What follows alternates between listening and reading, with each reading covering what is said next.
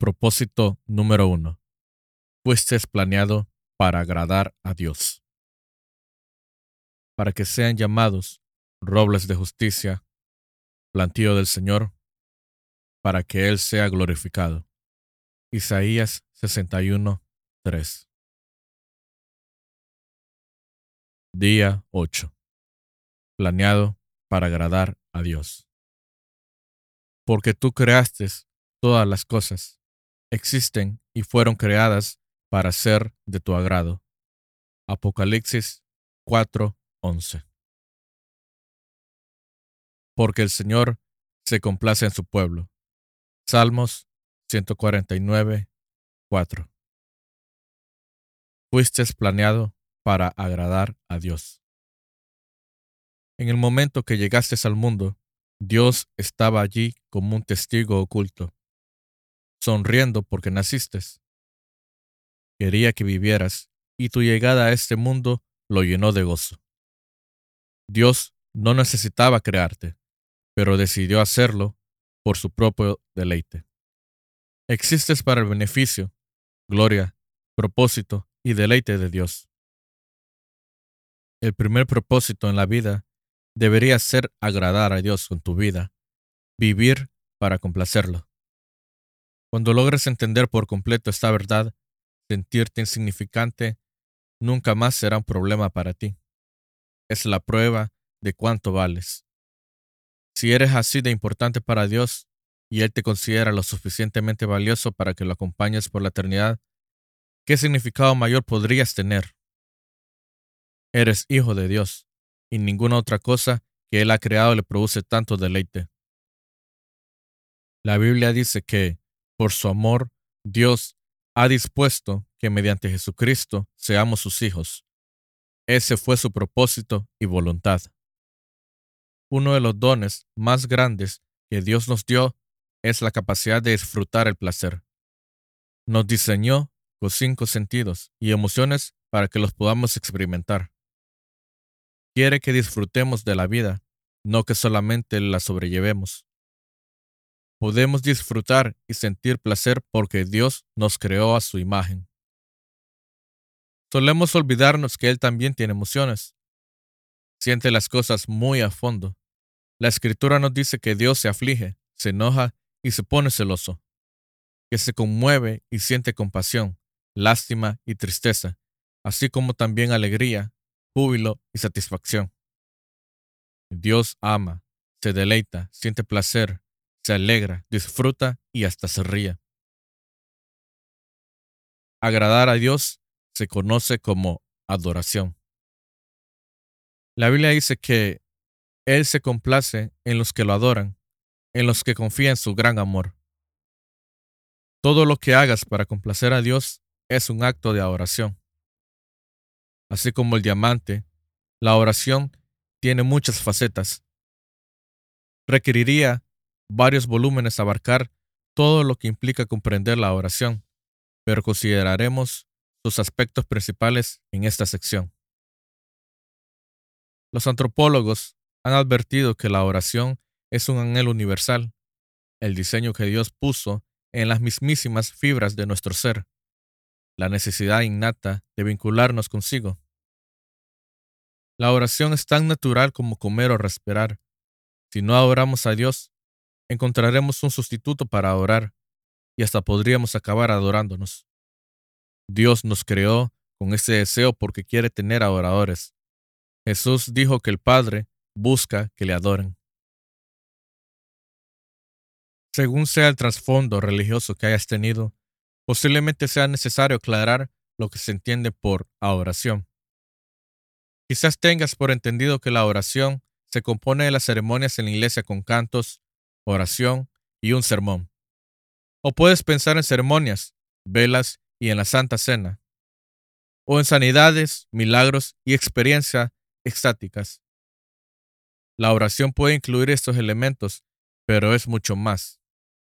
La oración es un estilo de vida. La oración es mucho más que música. Para muchas personas la oración es sinónimo de música. Dicen, en nuestra iglesia comenzamos con adoración, y luego tenemos la enseñanza. Esto es un gran malentendido. Todas las partes del culto son un acto de adoración. La oración, la lectura de las escrituras, el canto, la confesión, el silencio, la quietud, la predicación del sermón, el tomar notas, las ofrendas, el bautismo, la santa cena, las promesas y tarjetas de compromiso, incluso saludarse con otros adoradores. En realidad, el origen de la oración es anterior a la música. Adán adoraba en el jardín del Edén, pero la música se menciona por primera vez en Génesis 4:21, con el nacimiento de Jubal. Si la oración fuera solo música, quienes no tuvieran oído musical no podrían adorar. La oración es mucho más que eso. Pero en el peor de los casos, la palabra adoración se utiliza y muy mal para referirse a un estilo de música en particular. Primero cantamos un himno y luego una canción de alabanza y adoración. De acuerdo con este uso, si la canción es movida y se canta con brío o se acompaña con instrumentos de viento, se le considera alabanza. En cambio, si se trata de una canción lenta, plácida e íntima, quizás con los acordes de una guitarra, entonces es adoración. Eso es una mala utilización del término adoración. La oración no tiene nada que ver con el estilo, el volumen o el ritmo de una canción. Dios ama todos los estilos musicales por los que Él los inventó. Los movidos y los lentos, los fuertes y los suaves, los clásicos y los nuevos. Pueden no gustarte todos, pero a Dios sí. Si cuando le cantamos lo hacemos en espíritu y en verdad, eso es un acto de adoración. La oración es mucho más que música. Los cristianos suelen no ponerse de acuerdo acerca del estilo de música a usarse en la oración y defienden con pasión su estilo preferido como el más bíblico o digno para Dios. Pero no existe un estilo bíblico. En la Biblia no hay notas musicales. Ni siquiera tenemos los instrumentos que se usaban en los tiempos bíblicos. Con toda franqueza, tu estilo de música preferido dice más de ti, de tu entorno social y cultural y de tu personalidad que de Dios. Lo que para un grupo étnico son sonidos musicales, para otro puede ser ruido. Sin embargo, a Dios le gusta la variedad y disfruta todos los estilos. La música cristiana no existe como tal. Solo hay música con letra cristiana. Lo que convierte una canción en sagrada son las palabras, no la melodía. No hay melodías espirituales. Si tocaras una canción sin palabras, no habría manera de reconocerla como cristiana.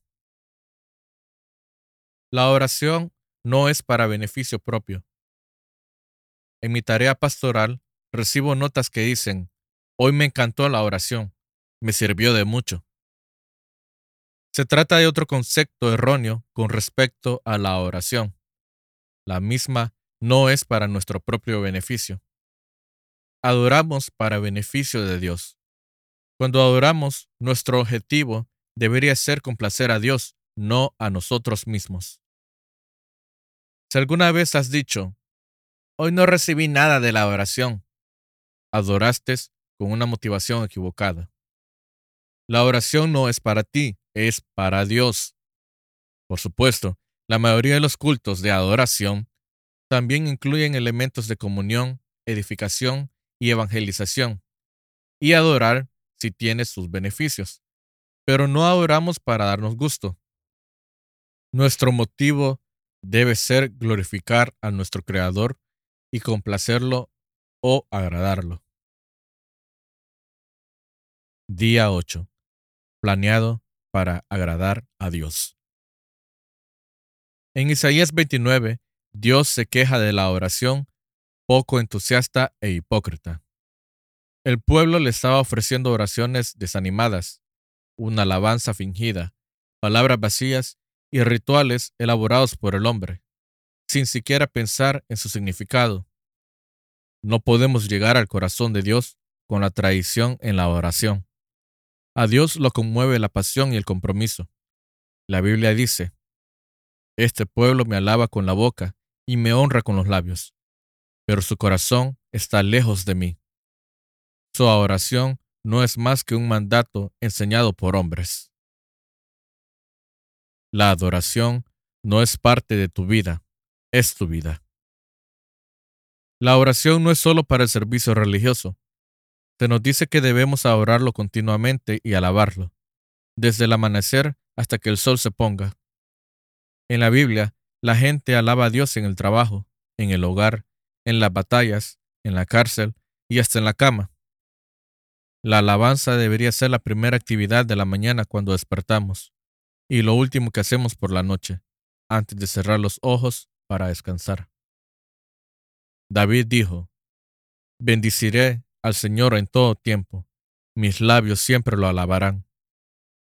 Cualquier actividad puede transformarse en un acto de oración cuando la hacemos para alabar, glorificar y complacer a Dios. La escritura afirma ya sea que coman o beban o hagan cualquier otra cosa, háganlo todo para la gloria de Dios. Martín Lutero declaró, una muchacha puede ordeñar vacas para la gloria de Dios. ¿Cómo es posible hacer todo para la gloria de Dios? Lo es si actuamos como si lo estuviéramos haciendo para Jesús y conversamos con Él mientras lo hacemos. La Biblia dice, hagan lo que hagan, trabajen de buena gana, como para el Señor y no como para nadie de este mundo. Este es el secreto para una vida de oración, hacer todo como si lo hicieras para Jesús.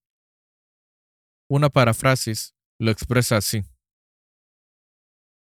Toma tu vida cotidiana, la vida de todos los días, tu descanso, tus comidas, tu trabajo y tus idas y venidas, y ponlas como una ofrenda ante Dios.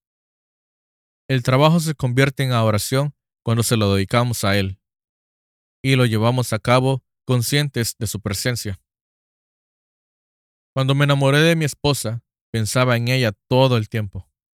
Cuando desayunaba, cuando conducía al colegio, cuando estaba en clase, cuando hacía fila para las compras, cuando cargaba combustible, no podía dejar de pensar en ella. A menudo me hablaba a mí mismo de ella y pensaba en todas las cosas que me agradaban de su persona. Eso me ayudó a sentirme muy cerca de Kai. Aunque vivíamos alejados y asistíamos a dos centros de enseñanza distintos, pensando constantemente en ella, permanecía en su amor. La verdadera oración se trata justamente de eso, de enamorarse de Jesús. Día 8. Pensando en mi propósito. Punto de reflexión. Fui planeado para agradar a Dios. Versículo para recordar.